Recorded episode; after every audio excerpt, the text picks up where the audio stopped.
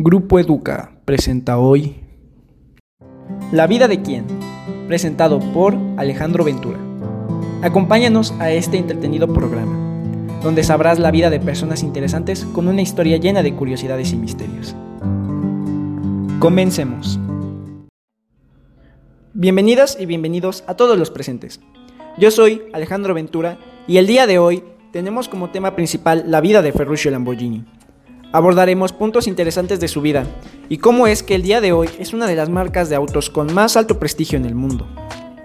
En esta ocasión tenemos el gusto de presentar como invitada especial a Jimena Ramírez, una señorita universitaria dedicada a la ingeniería en sistemas automotrices.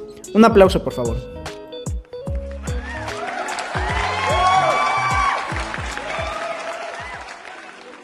Hola, buenas noches a todos. Tengo el gusto de estar con todos ustedes el día de hoy.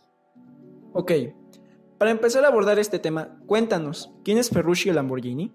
Bueno, como sabemos, Ferruccio Lamborghini eh, fue fundador de una emblemática marca llamada pues Lamborghini, que creo que el día de hoy todos la conocemos a nivel mundial. Y bueno, este personaje nació el 28 de abril de 1916 de una familia de agricultores en Italia. Ok, ¿y en qué tiempo se estuvo ambientado Ferruccio Lamborghini? Mm, bueno, para empezar ese, ese punto quisiera recalcar que Ferruccio Lamborghini empezó en la reparación de tractores familiares y fue empleado de una fábrica de tractores local junto con su padre. Y aquí es donde entra la Segunda Guerra Mundial, ya que él fue uno de los enlistados para servir a las Fuerzas Aéreas Italianas, el cual su puesto fue reparación del transporte de los tanques de guerra de estas fuerzas.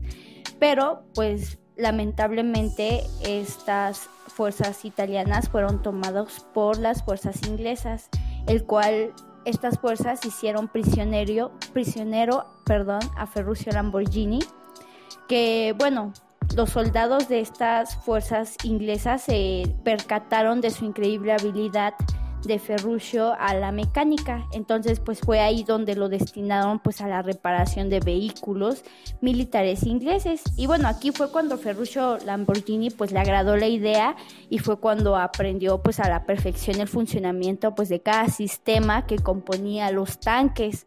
Y fue ahí donde él empezó a ganar su dinero y ya después regresó a su país natal, Italia.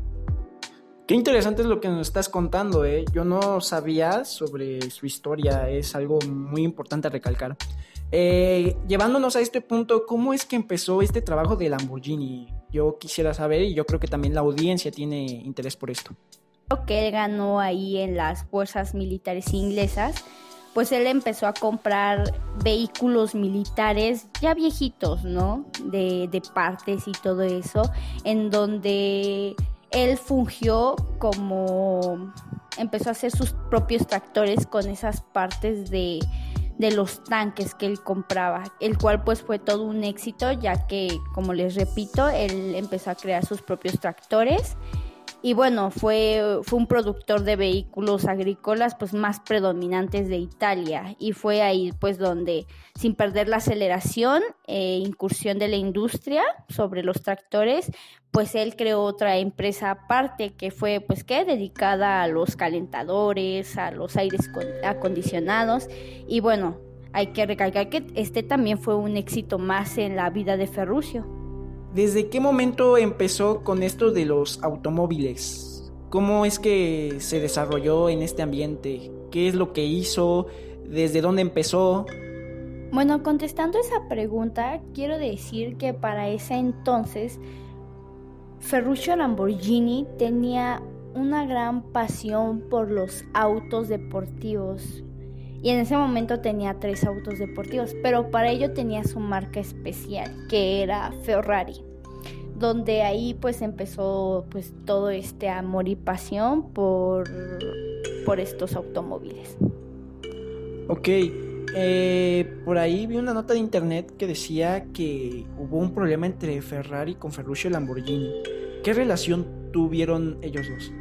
Bueno, para empezar a este punto quisiera decir que el conflicto fue por por piezas económicas que utilizaba Ferrari en sus automóviles. ¿Y por qué? Bueno, todo empezó realmente por esos tres automóviles deportivos que tenía Ferruccio, el cual pues cada vez que lo sacaba a pues dar el paseo y todo, estos automóviles presentaban fallas, los cuales pues él llevaba, los llevaba al mecánico y todo, y el chiste es que ya no quedan como nuevos, pero cuando los volvía a sacar, volvía a presentar fallas. Entonces él se hartó, Ferrucio se hartó y dijo, yo los voy a desarmar y yo voy a checar, ¿no? Los desarma y ¿cuál fue su sorpresa? Bueno, su sorpresa fue que lo que pasaba es que las piezas que tenían los autos deportivos eran las mismas piezas que él utilizaba para sus tractores. Y cabe recalcar que las piezas que utiliza para sus tractores son económicas. Ferruccio Lamborghini utilizaba lo que eran piezas económicas pues para los tractores, el cual pues pues ninguno, ni yo, ni nadie se podría imaginar que esas piezas estén en un auto deportivo, porque hasta su nombre lo dice, ¿no? Es deportivo y es obvio que esas, esos, esos tipos de autos no pueden llevar esas piezas. Entonces, eso fue lo que pasó. Y bueno, Ferrucio muy indignado, muy enojado, pues llamó a esta empresa, a esta empresa, perdón, a Ferrari. Y bueno, se comunicó con el jefe, que era Edson Ferrari, que le contesta y bueno, Ferruccio le dijo, ¿no? Pues los, los problemas que tenían, incluso les dio algunas ideas pues para que mejoraran la marca, ¿no? Para que pues así tuviera más más clientes, ¿no? Que para el final lo que lo único que contestó Edson Ferrari fue yo no pienso seguir ideas ni palabras de un simple fabricador de tractores. Y bueno, es, pues se indignó demasiado lo que fue Ferrucio, que agarró, no dijo nada y lo único que hizo fue colgar. Entonces ahí fue donde empezó realmente los problemas entre Exxon y Ferrucio. Fue ahí porque pues para pues para cada quien, ¿no? Para cualquiera pues es indignante que te digan pues un simple fabricante de lo que sea, pues sí es muy indignante, ¿no? Muy muy muy feo, ¿no? Entonces fue ahí donde empezó pues lo que se puede decir una guerra entre empresas, ¿por qué? Porque ahí fue donde donde entramos en 1962 que empieza a querer fabricar un auto deportivo, pero pues ahí las personas, los, altos mandos le decían, ¿cómo tú crees vas a fabricar un auto deportivo ante una empresa? Pues ya era muy conocida, la empresa Ferrari, entonces pues ahí empezaron. Acabas de mencionar, es muy importante de saber, porque más que nada cualquier persona podría pensar que a lo mejor Ferruccio empezó con dinero y que ya tenía todo bien estructurado, que fue una, gran mente, pero no, realmente sabemos que Ferruccio es una persona que tuvo que enfrentarse a varios problemas y en esta situación de la Segunda Guerra Mundial. Y ahora eh, saber que también tuvo que una inconformidad con, con Ferrari, pues esto aclara más las cosas, ¿no? Como de qué, por qué tuvo que pasar Lamborghini, o sea, no no era como todo recto, pues. Bueno, debo de recalcar lo anterior que había platicado y es que pues todo empieza con el problema de Ferruccio, de Conexon, perdón, Conexon Ferrari. Todo empieza desde ahí. ¿Por qué? Porque su visión de él era mostrar al público, mostrar a pues a todas las personas que él iba a sacar un auto deportivo, pero no solamente con con la vista maravillosa de un auto bonito y deportivo como tal, sino también de que tenía piezas de calidad y de buena marca. O sea, quería pasar a lo que era, quería subir de nivel para demostrar que era mejor que la empresa Ferrari. Es muy interesante que lo mencionas, ¿eh? Yo creo que todo amante de los carros debe de saber este tipo de información, ¿no? Porque la mayoría de personas piensan que Ferruccio ya nació rico, que, o sea, no pasó por problemas y sin embargo ahorita que nos acabas de contar y más con esto de los problemas de la Segunda Guerra Mundial, evidentemente Ferruccio tuvo que enfrentarse a varios problemas. Eh, partiendo de esto, ¿cómo se relaciona o cómo es que Ferruccio hace su primer auto? Empieza porque, como había dicho, por los problemas que tenía con Exxon Ferrari y fue desde ahí donde él decidió pues hacer su, su primer prototipo, ¿no? Hacer en mente, que fue ahí, fue en 1962, que dijo, voy a fabricar un auto deportivo con la visión que ya les había comentado. Pero ahí, como les digo, los altos mandos, las personas de dinero y muchas cosas le dijeron, pues, ¿cómo crees, no? Estás loco, así le decían, porque pues la empresa Ferrari ya llevaba muchísimos años ya trabajando y ya era una marca reconocida a nivel pues del país de Italia y también se podría decir que a nivel mundial, ¿no?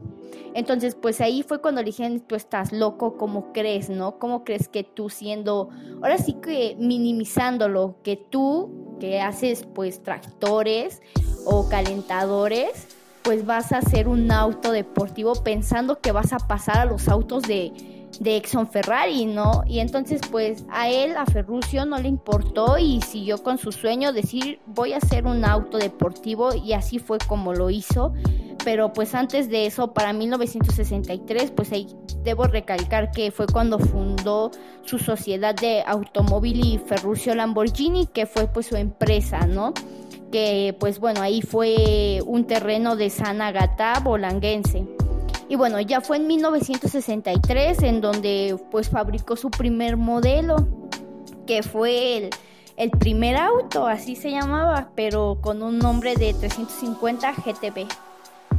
Ah, ok.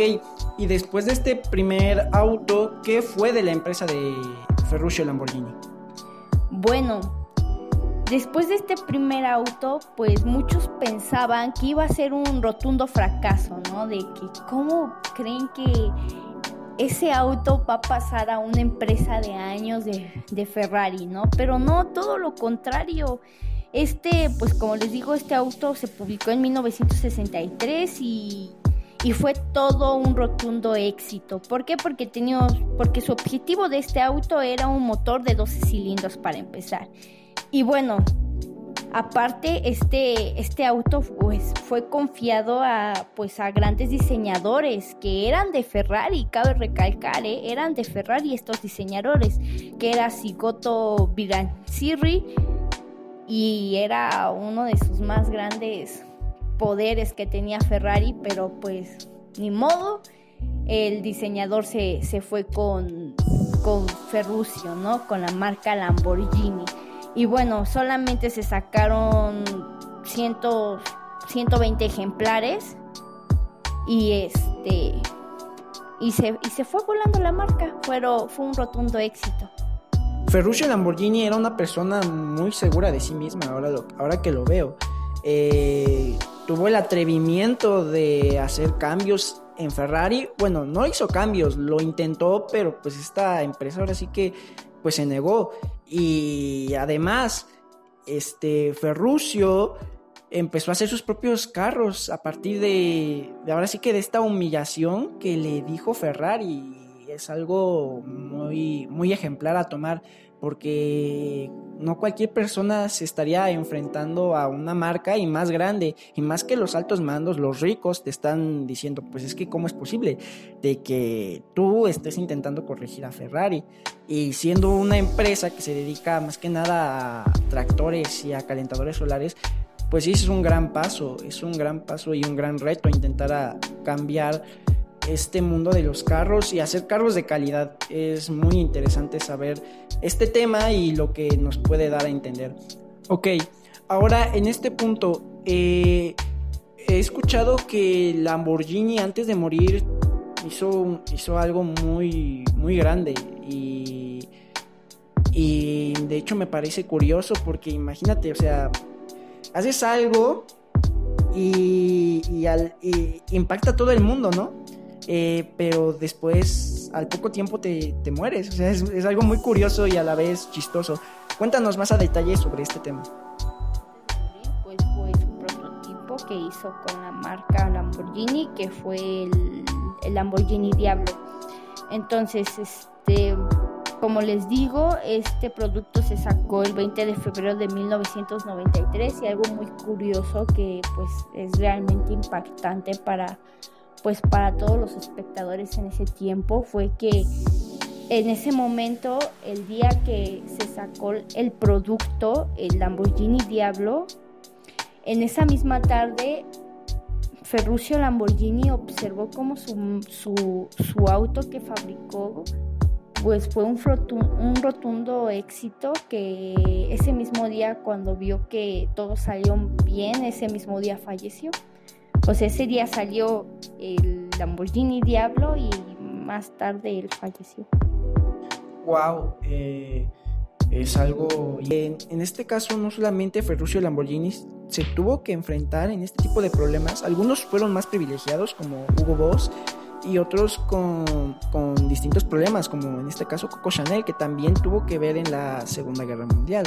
Eh, Ferruccio Lamborghini fue obligado a cooperar con los ingleses, siendo italiano, y además los problemas con los que tuvo que pasar. Ahora, eh, por este punto, todos, todos los mencionados, Hugo Boss, Coco Chanel y Ferruccio Lamborghini, tienen empresas de muy alto prestigio y sabemos que sus productos no son muy accesibles y necesitas tener ahora sí que realmente un buen trabajo para poder conseguirlo. Ya, o sea, ni yo podría comprar alguno de esos productos. Ahora, para, para terminar el tema de hoy, dime Jimena, de la vida de Ferruccio, ¿qué podemos aprender? Es que lo que podemos aprender aquí es que jamás te limites, que si tú tienes un objetivo o una meta en mente, que la sigas ejerciendo hasta cumplirla. ¿Por qué? Porque aquí tenemos un claro ejemplo con Ferruccio Lamborghini que ¿qué le dijeron? Que no iba a poder, que cómo iba a competir con una marca ya de años. Entonces, pues él lo único que hizo fue, fue seguir con esa meta sin, sin importarle los comentarios negativos que le hicieron, y al final miren lo que sucedió, pues ya es una marca reconocida a nivel mundial, a nivel mundial que pues cualquier, cualquier persona pensaría que como lo había dicho aquí el, el comentarista, ¿no? Que ya uno piensa que ya tiene todo, que nació rico, que tuvo apoyo por todos y, y, es por eso que es quien es o, hoy en día, ¿no? Pero pues no es así, que él empezó desde abajo y era un simple campesino y pues se convirtió en un, en un millonario, ¿no? Pero bueno, que esto espero que escuchen esta historia todos para que pues se inspiren y así lo que estén haciendo sea pues vender ropa o vender zapatos o bolear zapatos pues que sea de que sea de inspiración esta historia para que pues sigan logrando ese objetivo porque pues al final pueden salir triunfadores así como Ferruccio Lamborghini. Como pudimos escuchar, Lamborghini fue una persona creativa en sus automóviles. Logró marcar su apellido en el mundo de los carros gracias a su ingenio y a su esfuerzo. Bueno, esto sería todo por nuestra parte. Agradecemos la presencia de Jimena y la de nuestros espectadores. Que tengan una excelente noche. Esto fue La vida de quién, presentado por Alejandro Ventura, de lunes a viernes. Hasta la próxima.